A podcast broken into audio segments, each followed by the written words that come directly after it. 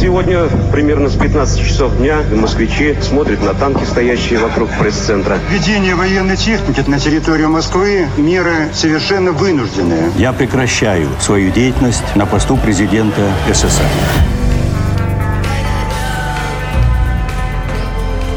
Тридцать лет без СССР. Мой 1991 год.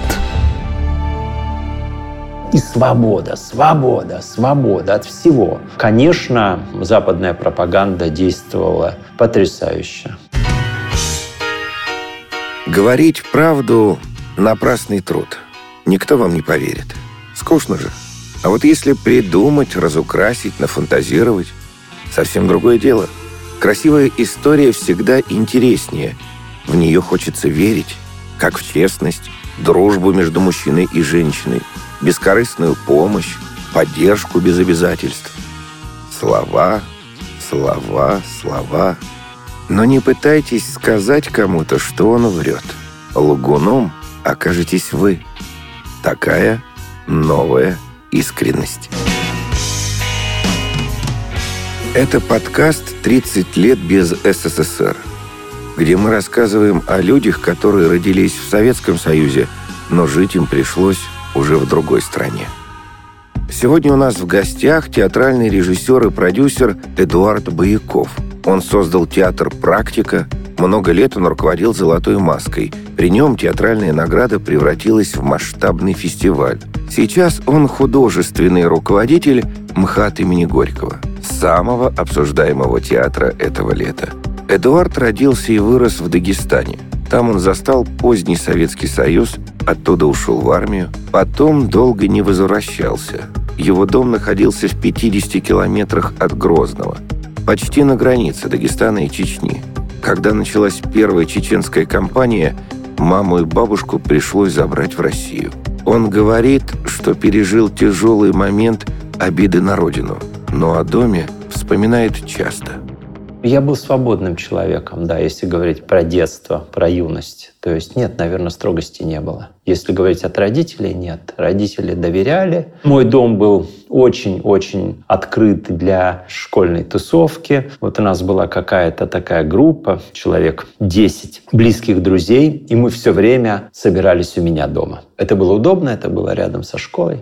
Это был красивый дом с потрясающим совершенно садом, с виноградником. Я как-то пытался посчитать количество сортов винограда, которые росло. В общем, ну их точно больше десяти. И когда виноград, цветы, черешня, поздняя, очень ранняя, белая, средняя, понимаете, когда вот, когда это все делится на такие категории, когда персик — это то, что человек, живущий в Москве, он не имеет этого опыта, он не догадывается о том, как на самом деле настоящий персик выглядит и должен выглядеть. Иногда персик, который висит на дереве, он прозрачен настолько, что даже очертания косточки видны, как на винограде. И ты берешь этот персик, когда ты его срываешь, на этой шершавой кожуре остаются следы от пальца, понимаете? Вот когда ты какую-то мокрую вату, например, тронешь, и это будут такие вот, ну, ямки возникают. Вот это персик, а не вот эта вот штука селекционно выращенная, погруженная в какие-то ящики, которую привозят нам, мы едим и думаем, что это персик. Это не персик. Вы себя назвали свободным уже в то время. А почему вы после школы не захотели поступать в университет? Конец Советского Союза, идеологический кризис. К девятому и десятому классу стало понятно, что комсомол, вся эта социалистическая, коммунистическая риторика — это только риторика. Мой наблюдательный я предполагаю, у Мишка уже начал чувствовать лживость этих партсобраний, этих комсомольских ячеек. Ну, в общем, как-то так было грустно. И вот у меня есть несколько друзей, которые моложе меня на 10 лет, на 12. Например, писатель Захар Прилепин. У него нет этого опыта. Его Советский Союз — это Советский Союз его детства. А потом, когда ему исполнилось, ну, соответственно, 14 или там 15 лет, когда вот, ну, начался взрыв, связанный и с социализацией, и гормональной, простите за физиологические подробности. Для этого поколения пришел Ельцин, который автоматически воспринимается этим поколением как некий дьявол, разрушивший вот это прекрасное детское, райское существование. У меня другой опыт. Я помню, что, что в этой советской реальности было помимо солидарности, помимо образовательных каких-то стандартов, которые идут не от 80-х, не от 70-х годов, которые идут от советской эпохи, от сталинской модели планирования, образования, от ветеранов, которые победили в Великой Отечественной войне. Вот это было потеряно Советским Союзом. И, конечно, он развалился только поэтому. Он развалился, потому что он стал дряхлым. Он сам себя развалил. Ни Горбачев, ни Ельцин, ни кто-то. Может быть, претензии, которые можно предъявлять Горбачеву и Ельцину, заключается в том, что они не оказались пассионариями, они не оказались людьми, которые стали поперек как бы, тенденции, которые сказали «нет, стоп, остановим, которые не проявили такой героической энергетики, ну, не все пассионарии. Печально, что на современной сцене почти полностью отсутствуют исторические героико-патриотические пьесы. А ведь в истории нашего государства немало значительных событий и славных имен, которыми по праву мы можем гордиться и которые могут и должны стать тем идеалом, в котором столь нуждается молодое поколение. А параллельно культура, уже какие-то доносящиеся и до Дагестана сигналы о красивой западной американской жизни, о джинсах, о американском кинематографе. Журнал «Америка» уже начал появляться у кого-то из друзей. Конечно, музыка. Музыка — это волна, это цунами. Услышанный Led Zeppelin, услышанный Deep Purple я думаю, что вы не можете представить, насколько это революционная история, насколько это действительно может спровоцировать внутренний взрыв в человеке, который живет совершенно в другом мире, в котором нет никакого разнообразия и ничего похожего на то, что тогда мы называли свободой. То есть сейчас, конечно, я к этому значительно более отношусь осторожно и скептически. Ну и, конечно, к рок-музыке, которая, с одной стороны, это великая музыка, с другой стороны, мы же сейчас понимаем, что она несла. Мы сейчас тексты эти читаем, мы видим, что там мало большой поэзии. Мы сейчас знаем о существовании клуба 27, этого страшного списка великих музыкантов, Джимми Хендрикса, Дженнис Джоплин и так далее, так далее. Там до Кобейна это все тянется, когда люди уходили из-за наркотиков, из-за такого падения ну, в самые темные бездны существования. Но тогда этого мы не знали. Тогда этого никто не знал. Не только советские мальчики, советские юноши. Тогда и на Западе этого не знали. Джимми Хендрикс. Феномен и гений, величайший рок-гитарист всех времен по версии журнала «Таймс». Умер во сне после передозировки снотворного в октябре 1970 года. Две недели спустя внезапно умерла Дженнис Джоплин, одна из лучших белых исполнительниц блюза. Причиной смерти стала передозировка наркотиками. Джим Моррисон, фронтмен группы The Doors, был найден мертвым в ванной своих парижских апартаментов в июле 1971 -го. Курт Кобейн, лидер группы «Нирвана», погиб в 94-м. По официальной версии, он застрелился из дробовика – британской певицы Эми Уайнхаус не стало в 2011 году. Она умерла от сердечного приступа, вызванного алкогольной интоксикацией. На момент гибели всем этим музыкантам было 27 лет. Такими они и остались, вечно молодыми рок-идолами.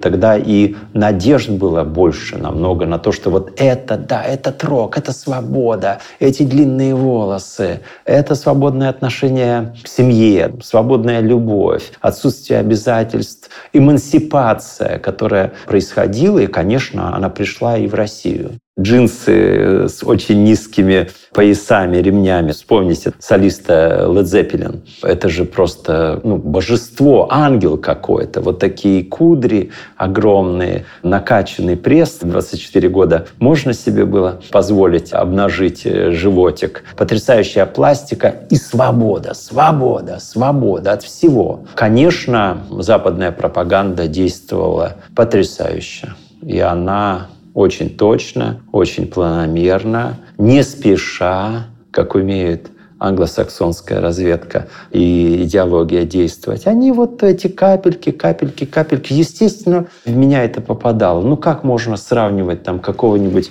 певца Юрия Богатикова, понимаете, или вот эти вот деревянные песни из советского телевизора с вот этими просто божествами которых ты даже еще лично не видел, но ты слушал эту музыку, и у тебя внутри все взрывалось. И в результате этого я сказал, нет, я не хочу вот этой вот социальной матрицы, я не хочу оказаться вот таким вот предсказуемым, и я не буду поступать ни в какой институт, ни в какой университет. Мама теряла сознание, пила карвалол и волокардин, а я был неприступен и говорю, все, я хиппи, я не буду никуда поступать. Я сейчас полтора года дождусь до армии, отслужу в армии, там что-нибудь придумаю, и потом дальше буду хиповать. А что вам не нравилось тогда в Советском Союзе? Может, какие-то моменты вообще ненавидели в нем? Нет, ненависти не было. Я думаю, что не было ненависти, не было самоздата, не было книг Солженицына. То есть, ну, это не моя среда. То есть вот это диссидентство — это удел небольшой части московской и питерской интеллигентной публики. Мы очень преувеличиваем вообще значение диссидентов, самоздата, вот в этой самой революции, которая произошла. Ничего подобного. Меня раздражало отсутствие идеологии. Меня раздражала ложь на уровне вот этих комсомольских каких-то вот начальничков, бюрократов каких-то, взятки, все же было, вся эта серая экономика. Э, очень много было просто такого еще и юношеского. Люди в этом возрасте, они любят протестовать против поколения родителей, особенно если у поколения родителей такие очевидные проблемы. Алкоголизм страшный. Все бухали так, как сейчас не пьют. Все врали, постоянные романы на работе. Ну, не романы, а в смысле блуд такой. Вот очень много было лжи, которую, кстати, советское кино 70-х, 80-х годов с вот этими вот рефлексирующими, интеллигентными, симпатичными героями там того же Инковского или там Басилашвили, то есть все вот этот осенний марафон и так далее, так далее. Служебные романы и ирония судьбы, как квинтэссенция вот этого чудовищного просто просто алгоритма жизненного, где можно бухать, где можно перепутать всех, кого угодно, женщин, мужчин, города, и все это принимается как что-то очень такое приятное. Вот этого свинства становилось очень много. Мой юношеский романтический мозг не хотел с этим мириться.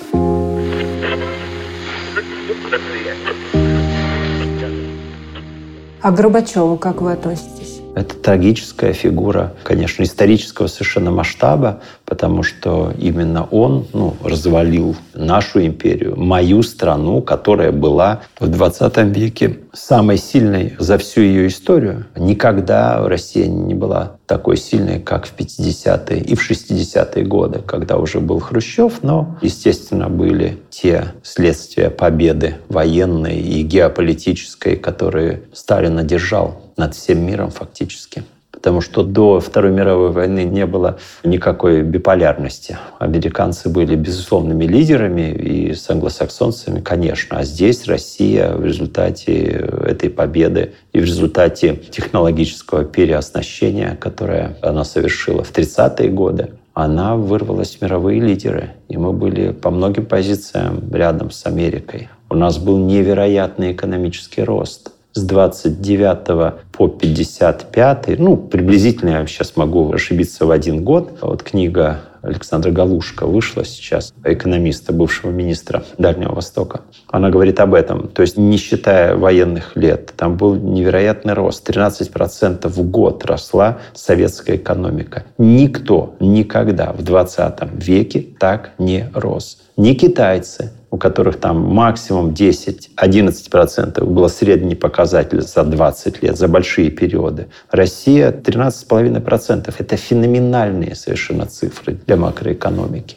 И, конечно, это была огромная империя. И Горбачев ее развалил оказавшись вот в это вот ненужное время в ненужном месте. Еще раз повторю, сводить все к какой-то личной ответственности, ну, я думаю, что Господь Бог будет. А то, что процессы абсолютно естественные, то, что этого не могло произойти, я это говорю как человек, который жил все 80-е годы в нашей стране. Я учился в школе в 80-е годы, я служил в армии в 80-е годы, я в 80 70-е годы поступил в университет, я его закончил до развала Советского Союза. И очень хорошо помню это ощущение того, что ну, эта система не может жить, поэтому Горбачев ни при чем.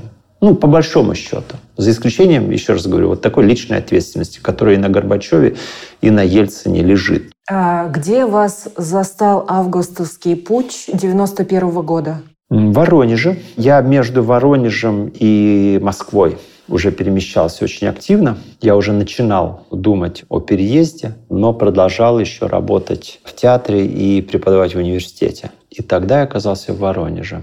Я в 91 году буквально начал заниматься бизнесом, приехав в Москву вот просто на следующий день. И меня вот эта перестроечная волна просто вышвырнула на самый гребень. Здесь нет талантов, я не кокетничаю, правда, я понимаю, что во многом это был случай. Я со своим каким-никаким английским, с какими-то навыками работы в искусстве, в театре, ну то есть наблюдение за людьми, какая-то психология, какая-то такая вот человеческая шустрость, что ли, ориентация в процессах. В экономике никто ничего не понимал. Никто была маленькая прослойка вот таких вот МИДовских, и было второе ведомство, кроме МИДа, на Смоленской площади в этой высотке. Это Министерство внешней экономики. Им руководил Авен, Петр Авен, который сейчас в, в Альфа-банке. Вот эта категория людей, у многих было лондонское образование, они все были внешторг работники, они там ездили за границу, они в хороших запонках, с потрясающим английским.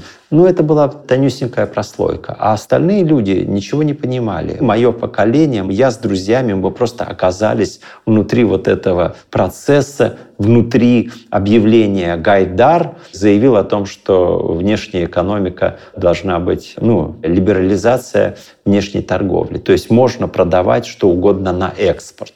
То есть для нас это совершенно естественно представить. Для людей в 91-92 году это просто это шок. Этого не может произойти. Как? Мы что, теперь сможем что-то продавать за границу и покупать за границу? Господи, это же чудо какое-то случилось. И меня понесло в эти процессы. Мы придумали какие-то внешнеторговые сделки. Я и мои товарищи оказались компанией, которая совершила первый в России экспорт сырой нефти. Реально, вот мы, пацаны, никаких бандитов. Это было так высоко, что даже бандитов не было. Я даже с бандитами мне не удалось. Ну, я их, конечно, знал, наблюдал и там общался, но не столкнулся.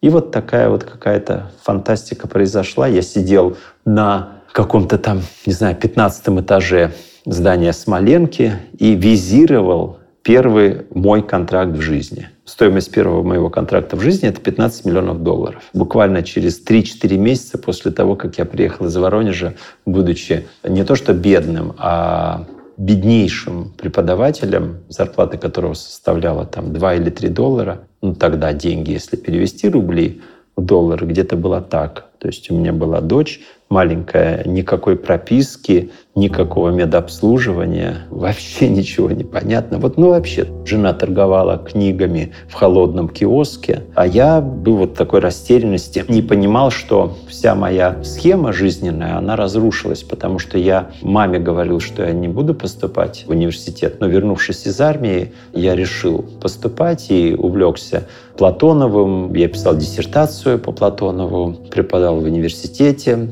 работал в театре Завлитом, и у меня было все просто вот очень понятно, и мне все очень нравилось. И работа в театре, и работа преподавателем, и научная работа филологическая. Я думал, что мне ничего не нужно. И здесь происходит 91 год. Где я был в августе 91 не помню, но где случилась шоковая терапия, это было, не помню, месяц, может быть, март, может быть, февраль. И мы были на гастролях в Москве с воронежским спектаклем.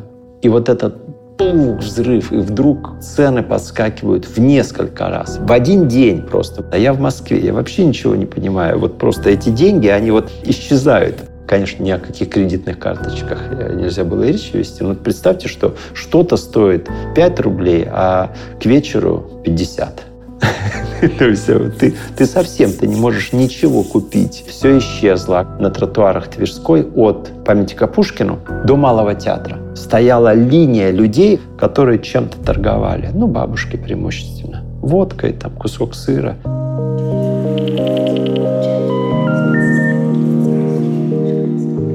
Я как влетел в эту жизнь, как увидел эти миллионы, и даже не только миллионы, но и миллиарды долларов, потому что, опять же, тогда и миллиард долларов – это совсем другое, нежели сейчас. Сейчас этих миллиардеров много, а тогда, когда ты общаешься с компанией, которая там, тебе говорит, у нас оборот компании наш – это миллиард долларов в год. Ну, даже оборот, не капитализация. Оборот, но это все равно, то есть как миллиард. Где это, что это? Деньги вскружили голову? Нет, вот этот опыт игровой какой-то, и, видимо, все как-то сработало, и то, что начиная от этих школьных игр в хиппе, заканчивая театром, мне пригодилось как раз-таки в том отношении, что, ну, деньги и все. Как-то так. Я не успел на это подсесть, я не успел к этому привыкнуть. Я вот очень хорошо помню этот момент. Как только я купил, ну, для провинциального человека, который приезжает в Москву, вопрос жилья ну, он ключевой. И когда я купил квартиру в центре города, и когда я понял, что ну, моя дочь сможет учиться там, где она захочет учиться, а дальше что? А дальше нет стимулов, потому что квартира, жилье в Москве я специально, движимый, видимо, совершенно вот этими, опять же, детскими комплексами, вот девочки в куклу играют, а мальчики в архитектуру какую-то. У меня даже моя первая квартира в Москве была такая вот в сталинском доме с высоченными потолками, с восьмиугольником, с пятью окнами, с двойным эркером. То есть я вот как мыслил вот это вот, знаете, как метро, метро белорусское. Угу. И, и вот такая у квартира была. Вот вы упомянули очереди, которые да, начинались от памятника Пушкина и шли до Манежной площади. Какой вообще в тот период, в 90-е, была Москва? Ну, страшный. Конечно, помойки не убирались неделями. То есть контейнеры, да, они были не переполнены, а их не было видно. Очень часто, приходя к кому-то, из друзей или там я, я видел такую картину, когда на месте, где когда-то были контейнеры, столько мусора. Крысы и на Белорусской, и на Пушкинской, где ну, я достаточно быстро переехал. То есть крысы бродили так вот, как голуби сегодня. С другой стороны появлялся жир, ночные клубы первые, там вот все эти титаники. Очень много проституток было. Я говорю про вот эту линию от Пушкинской до Охотного ряда, где люди, бабушки стояли торгуя, это прям была одна шеренга, которая не разбивалась, ни одного сантиметра не было. Они прям плечо к плечу. А проститутки от Пушкинской и до Шереметьево-2, до Химок, были огромными такими командами, по 10, по 15 человек, причем холодрыга. И вот машина, опять же, так получилось, что у меня даже прав не было. Я был настолько человеком бедным, что о машине и мечтать нельзя было. А в 91-м я приехал в Москву, и у меня сразу появился водитель. То есть вот в этой вот нашей ковбойской истории с внешней экономической деятельностью. И этот водитель вот меня вез по московским улицам, и прямо через каждые 200-300 метров кучки проституток. И все переулочки, я сейчас живу там, а все переулочки от Тверской, вот в сторону Патриарших, они все тоже были забиты проститутками. А я продолжал ходить в театр, я как занимался театром, я так и занимался. Я помню, выходишь из Тюза, московский Тюз, Мамонтовский, да, переулок, ведущий к невероятно красивому зданию Шехтеля. Типография Левинсона, которую строил Шехтель. Это, кстати, один из спонсоров МХАТа. И люди, э, которые выходили из Тюза вечером, видели, а там было чем удобно. Машины подъезжали в этот переулок, они поворачивали, и не выходя из машины, можно просто, ты включаешь фары, и ты фарами освещаешь девушек. И девушки, видя, что к тебе подъезжает машина и включает фары, они быстренько, они так в кучку стояли, потом раз, они открывались в шеренгу, и они становились все такие, ну, прям в таких, все в таких тоненьких колготочках, холодно, но они так дышали эти машины, такой свет. И я, выходя из театра, видел этот театр, понимаете? То есть вот он театр, вот он свет, вот освещение. Вот девушки, которые намного симпатичнее тех, которые видишь в театре, в общем-то, в большом количестве. И вот она энергия. Что нужно, чтобы театр жил? Сегодня театр на перекрестке. Сейчас русский театр в таком состоянии, он либо просто окончательно превратится в что-то такое, связанное исключительно с развлечением, с пустотой, сферой досуга. Есть рестораны, есть кафе, есть фитнес, есть театр, есть кинотеатр. Ну и вот выбирай, куда мы, дорогая, сегодня вечером пойдем. Либо все-таки вернет себе функцию и статус духовной кафедры, статус невероятно важного, не просто культурного, а социального института, потому что театр выше, чем культура. Театр дает людям образ жизни. Это не проекция. Театр диктует людям, как надо жить. Настоящий театр, а не отражает. Это подкаст «30 лет без СССР», где мы рассказываем о людях, которые родились в Советском Союзе, но жить им пришлось в другой стране.